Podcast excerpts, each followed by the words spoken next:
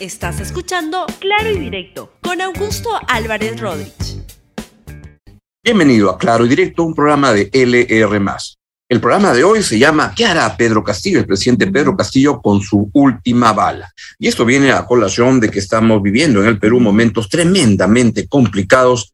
Hay una crisis política que no es una crisis del gabinete ministerial, no es una crisis del gabinete Valer, este frustrado, abortado a gabinete Valer, es una crisis de, de, sistema, una crisis presidencial del presidente Pedro Castillo, que también abarca lo que pasa en el Congreso. La gente se está cansando todos nos estamos cansando de un sistema político que está podrido, que no avanza, que no da soluciones, salvo para la gente que llega al gobierno. Y eso es lo que quiero reseñarles y contarles en este momento en el cual se está discutiendo, debatiendo en el gobierno. Esperamos el recambio la, ministerial que anunció el presidente Pedro Castillo el día viernes y que es la, la secuencia con la que quiero empezar este programa. La aparición que tuvo el presidente Pedro Castillo el día viernes una aparición desde mi modesto punto de vista lamentable porque el país esperaba mucho más. Pero primero escúchenlo y luego yo lo comentaré. Adelante con la, ah, el discurso del presidente Castillo el día viernes. El presidente del Consejo de Ministros solicitó el día de hoy al Congreso de la República exponer la política general del gobierno con la inmediatez que amerita, pues el país no puede esperar más la solución de sus demandas. Sin embargo, el Congreso ha expresado su negativa a este urgente pedido, un pedido postergado para darle solución inmediata en el marco de la democracia. Por ello, he tomado la decisión de recomponer el gabinete ministerial y estos cambios se harán teniendo en cuenta la apertura a las fuerzas políticas académicas y profesionales del país, ya que más allá de las formas de pensar o de ideologías, debemos apuntar a servir de la mejor manera al peruano de a pie que lucha día a día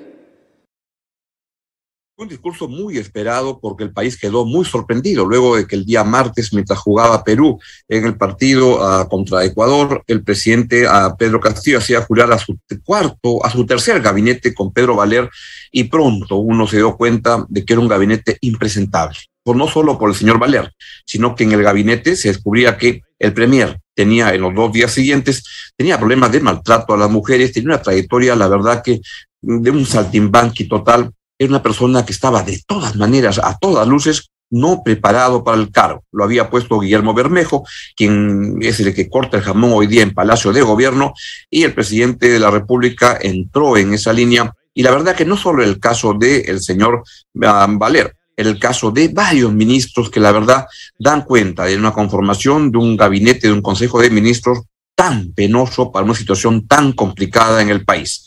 Y entonces uno esperaba que ese discurso del presidente de la República tuviera un tono de, autocrítica, de decir, me equivoqué al nombrar a una persona este, que no implica, que no representa un compromiso con los derechos de la mujer. En un gobierno, debo decir, que la verdad que ha hecho papilla de los derechos de la mujer nombrando a, a misóginos como, como mm, presidente del Consejo de Ministros, sacando de la agenda relevante los temas de la, de la mujer y sobre todo este, con una escasa presencia de mujeres en los consejos de ministros. Todo un retroceso de alguien que llena su ah, gobierno de machistas impresentables. Machistas que además contaban con la anuencia de el partido que más campaña había hecho por los derechos de la mujer, que era este ah, Nuevo Perú, o como se llame, el partido de la señora Verónica Mendoza. Este Nuevo Perú, no sé cómo se llama. Este, y entonces ahí da cuenta de lo que pasaba. Al día siguiente, este, y ese discurso del presidente de la República le echaba la culpa al Congreso y anunciaba un nuevo gabinete, recomponerlo, y cuando eso se estaba discutiendo, al día siguiente, el sábado por la tarde, apareció el todavía presidente del Consejo de Ministros, el señor Héctor Valer, con un discurso lamentable, penoso, que simplemente lo ratifica como la persona que es. Véalo y luego voy a hacer un comentario que es pertinente porque de este discurso uno comienza a intuir las reales intenciones del presidente Pedro Castillo. Escuchen al señor Valer lo que dijo en la puerta de eh, Palacio de Gobierno, en la puerta de la PCM, en realidad, en la calle este, Pescadería, se llama, creo, este, este, el señor Valer. Escúchelo, por favor. que construyeron una imagen de maltratador y de violento de este combatiente. Han herido a un premier y por eso se retira a sus cuarteles para curar sus heridas y volver cuando el pueblo así quiera. Y he presentado una carta de puesta a disposición ante el señor presidente de la República. Y yo reconozco mi derrota, pero mi derrota a través de portadas de periódicos construidos sobre hechos falsos. Ojalá así reconocieran su derrota aquellos que perdieron en la segunda vuelta electoral y que hasta ahora dicen que el presidente de la República es comunista. Cuando yo acepté el premierato, acepté con la única idea de consensuar, pero al día siguiente de mi nominación apareció una supuesta íntegra en una comisaría un expediente judicial supuestamente cierto. A esta altura puedo decir que es expediente falso. Me retiro a mis cuarteles, pero vendrán otros a seguir combatiendo la injusticia social en el Perú. Este señor, francamente, de mi modesto punto de vista, es un atorrante, una persona que no merece presidir un consejo de ministros de un gobierno peruano pero es la persona a que eligió Pedro Castillo quien marca y de esa manera da, cuenta que mantiene invicta su capacidad de equivocarse. Pero no solo eso, acá había otra intención, porque si uno ve la carta de, este, no de renuncia, de disposición del, del cargo, vea lo que dice el señor a Pedro Valer, lo que dice es que las razones por las cuales pone su cargo a disposición es porque el Congreso no lo dejó exponer el día sábado. Y acá lo que uno da cuenta es la real intención de este gobierno y es lo que quería era considerar que el señor Valer era el primer gabinete censurado. Como saben, se los cuento, se los recuerdo, para que este, el presidente tenga la, la capacidad de disolver el Congreso requiere que le censuren dos gabinetes totales, el presidente del Consejo de Ministros. Eso quería el señor Valer y su carta lo refleja cabalmente. Y eso fue lo que el Congreso le dijo este, correctamente, no, porque el señor Valer no, no lee la Constitución. Es un proceso que debe durar entre los primeros 30 días. No es cuando se le ocurre al presidente del Consejo de Ministros, me, me aparezco, tiene que coordinar, tiene que hacerlo. Y era evidente, porque además él mismo lo dijo. El, conmigo el gobierno iba a quemar su bala de plata. Y luego venía la bala de oro y la bala de oro era el segundo gabinete disuelto para disolver el eh, censurado, para disolver el Congreso. Así van las cosas. Y entonces creo que hizo bien la señora Mari Carmen Alba en responderle el día viernes antes de que se produjera esa intervención de esta manera. Todos se levantaron y le exigieron que pidiera perdón a una dama. Recién nos conocíamos, yo creo que fue el segundo pleno, no, no sabíamos ni quiénes, quiénes éramos y él tuvo que, y recuerdo perfecto, ahí lo conocimos, esa fue su presentación en sociedad, tuvo que cruzar, pedir disculpas porque todos, hombres y mujeres, se pararon a hablar y le exigieron que pidiera disculpas. Lamentablemente creo que nuestro colega tiene ese tipo de, de actitudes y bueno, no sabíamos que tenía pues tantas denuncias, nos hemos enterado después. No queremos un presidente mentiroso, no queremos distintos mensajes. Queremos dar tranquilidad a la población. Nos está viendo el mundo entero. ¿Quién va a venir a invertir a un país en que el primer ministro y el ejecutivo amenaza constantemente al Congreso para cerrarlo? Yo quiero decirle a la población que cuenten con el Congreso, que el Congreso va a estar acá, va a seguir trabajando por ustedes. Y nosotros somos los que vamos a dar tranquilidad a este país y somos los que vamos a luchar por la democracia, porque no vamos a permitir un gobierno comunista. Bueno, el tema del gabinete de las sombras no lo decimos nosotros, ¿no? Lo, dice la gente cercana que ha estado ahí, en Palacio. O sea que, es evidente que ocurre, existe. Entonces, eh, a nosotros desde el Congreso tendremos que investigar el tema, definitivamente, para eso. ¿Solicitaría una audiencia con el presidente para solucionar este El Congreso siempre ha tenido el despacho y las puertas abiertas. Si él necesita hablar algo o aclarar algo que creo que es lo que le corresponde, porque las declaraciones y los, las amenazas vienen de allá, no de acá, de la Plaza de Armas, no de la Plaza Bolívar, tendrá él que, que pedir una, una reunión. Cuenten con el Congreso, que el Congreso va a estar acá, va a seguir trabajando por ustedes. Y nosotros somos los que vamos a dar tranquilidad a este país. Y somos los que vamos a luchar por la democracia, porque no vamos a permitir un gobierno comunista. La respuesta de la señora Alba como presidente del Congreso me parece correcta. Lo que no estoy muy de acuerdo es que el país pueda contar con el Congreso, porque este Congreso ha demostrado en diversos momentos, y uno muy reciente, que es un Congreso mediocre y corrupto el martes pasado, mientras el presidente Castillo nombraba a este gabinete impresentable, el Congreso aprobaba otra, una norma impresentable, con la cual se tiraba abajo la reforma de la SUNEDU, atendiendo a las universidades, a los dueños de las universidades que no han logrado el licenciamiento. Es decir, que no califican para dar un servicio mínimamente, un servicio básico de enseñanza, entre los cuales destaca el congresista Luna Galvez, que es alguien que le anda aportando votitos al presidente Castillo para mantenerlo a, cambio que le este, mantenga sus negocios. Así de eh, claro. Este es un gobierno impresentable, mediocre, corrupto, que es parte del problema.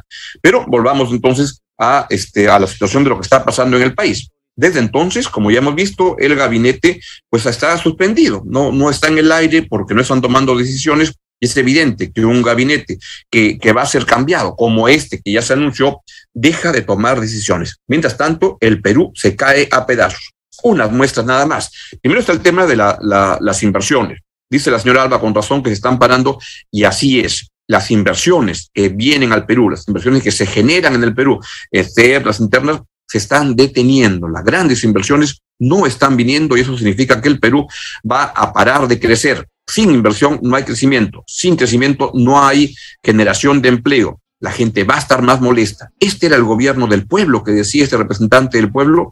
Pamplinas, este señor no es un representante del pueblo, es alguien que está petardeando las posibilidades de que el pueblo pueda tener empleo, que pueda salir adelante. Y de esto lamentablemente se dan cuenta, o afortunadamente se dan cuenta todos, desde los que manejan las inversiones hasta los pequeños este, este, empresarios o pequeños administradores de sus vidas, el jardinero, el portero, se da cuenta que tenemos una persona que no da para el cargo, que no da la talla. Ahí va el país. Entonces, por ejemplo, la empresa, este, la embajada de, de Francia en el Perú, y por favor pongan el comunicado, da cuenta la semana pasada de un problema grave que se está presentando. Como consecuencia de las decisiones que tomó el ministro del Ambiente, el anterior, ya no el, actual, que dicen que es más impresentable que el anterior, pues lo que este, expresa la, estas dos, eh, por parte de esas dos aerolíneas, Air France y KLM, dicen que expresan su preocupación por la continuidad del abastecimiento de queroseno en el país toda vez que Repsol provee el 70% del combustible a la industria aerocomercial. A la fecha solo queda queroseno para 15 días más para abastecer las naves que parten al límite, la que se incluyen 11 vuelos semanales de Air France KLM. Bueno, eso está pasando. ¿Quién toma decisiones en el gobierno? Ahorita nadie, nadie de nada.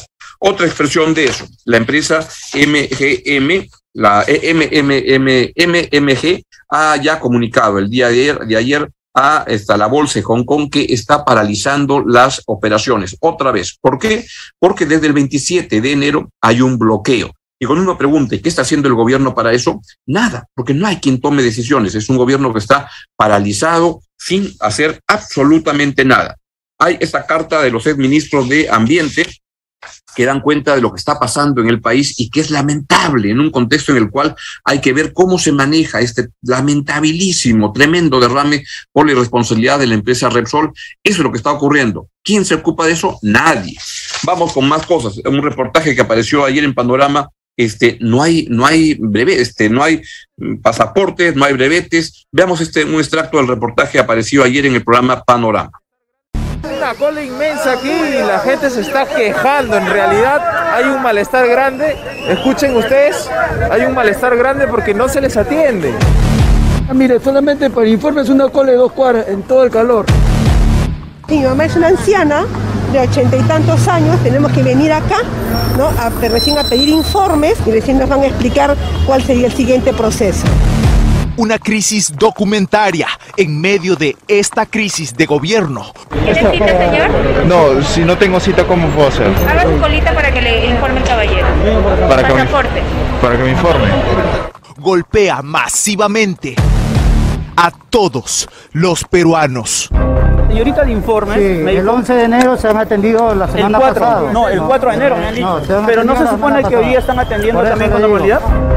Tres instituciones hoy generan un malestar ciudadano que crece.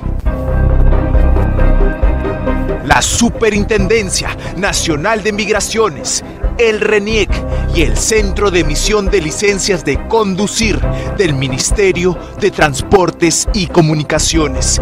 Instituciones que, aparentemente por falta de proyección o mala gestión, paralizaron viajes, trabajos, trámites urgentes que usted podría necesitar. Y si no se arreglan estos problemas, pues la gente sigue con problemas. El único que los que se salvan son los miembros del gobierno. El ministro de Ambiente el de este gobierno, del gabinete todavía ahí, tuvo el cuajo el día viernes de aparecerse en la puerta de RENIEC y había gente haciendo cola de las 7 de la mañana con todo el sol del verano acá en Lima. Y lo que hizo fue que entró con todo su, seguridad como nuevo ministro para cambiar su DNI, no haciendo cola, no respetando a la gente. Es así como se está portando este nuevo gabinete. Este gabinete que ya feneció, pero que mientras este, no, no, no, no resuelve problemas. Lo que sí resuelven son sus problemas, son gente que este, reemplaza a los ministros que son mafias enquistadas. Hoy me entero que el señor Giovanni Díaz es el ministro paralelo de, en el Ministerio de Transporte y Comunicaciones, quien obtiene amnistías para infractores, reducción de la valla para obtener brevete, prórroga y toda clase de flexibilidades es lo que está haciendo el ministro de Transportes, es lo que promueve el señor Juan Silva, ministro de Transportes y Comunicaciones, desde el comienzo de este gobierno. Es un gobierno que se ha llenado de mafias impresentables. Este era el gobierno del pueblo. Así van las cosas. Y mientras tanto, uno espera que se forme el nuevo gabinete. Y el nuevo gabinete vamos a ver qué es lo que nos trae. Pero yo no creo que mucho bueno. Vean, el diario La República el día de hoy se da cuenta de la declaración que da el legislador Edwin Martínez de Acción Popular, que se reunió con el presidente Castillo en la noche del sábado y ayer domingo por la mañana y ha contado lo siguiente. El ministro que va a elegir como premier, estoy plenamente convencido de que reúne todas las características de un hombre conciliador, estadista, que sí va a generar confianza, no solamente en la población, sino en el Congreso. Considero que es un, es algún apolítico que tiene muchísima capacidad de gestión, de consenso y raya muchísima confianza. Yo cuando escucho estas cosas, ya verdad que este, me entra mucho más temor de lo que pueda ocurrir, porque parecería que el presidente se apresta a, producir más de lo mismo, pero peor. Si ya el tercer gabinete, realmente Valer era muy malo, me parece que con estas conversaciones y que lo que está trayendo el presidente es simplemente la ratificación de que el gabinete que viene va a ser igual o peor que el que ya teníamos, este el de Valer que tuvo que renunciar. Y acá con esto quiero concluir lo que pasa es que uno ya da cuenta de qué es lo que puede pasar en el país. Yo, como les consta en este programa, me he pasado los primeros seis meses criticando lo que hacía el gobierno, pero planteando que la solución era que el presidente Pedro Castillo se rodeara de mejores personas y pudiera este, enmendar su gobierno y hacer un buen gobierno. Creo que el escenario de la este, vacancia, o creía que el escenario de vacancia o de renuncia no era el mejor para el país. Pero la verdad que ya siento que luego de lo que he visto en las últimas, en las últimas dos semanas, desde las entrevistas que dio el presidente Pedro Castillo hasta la, designación del gabinete Valer, ya casi que he tirado la toalla.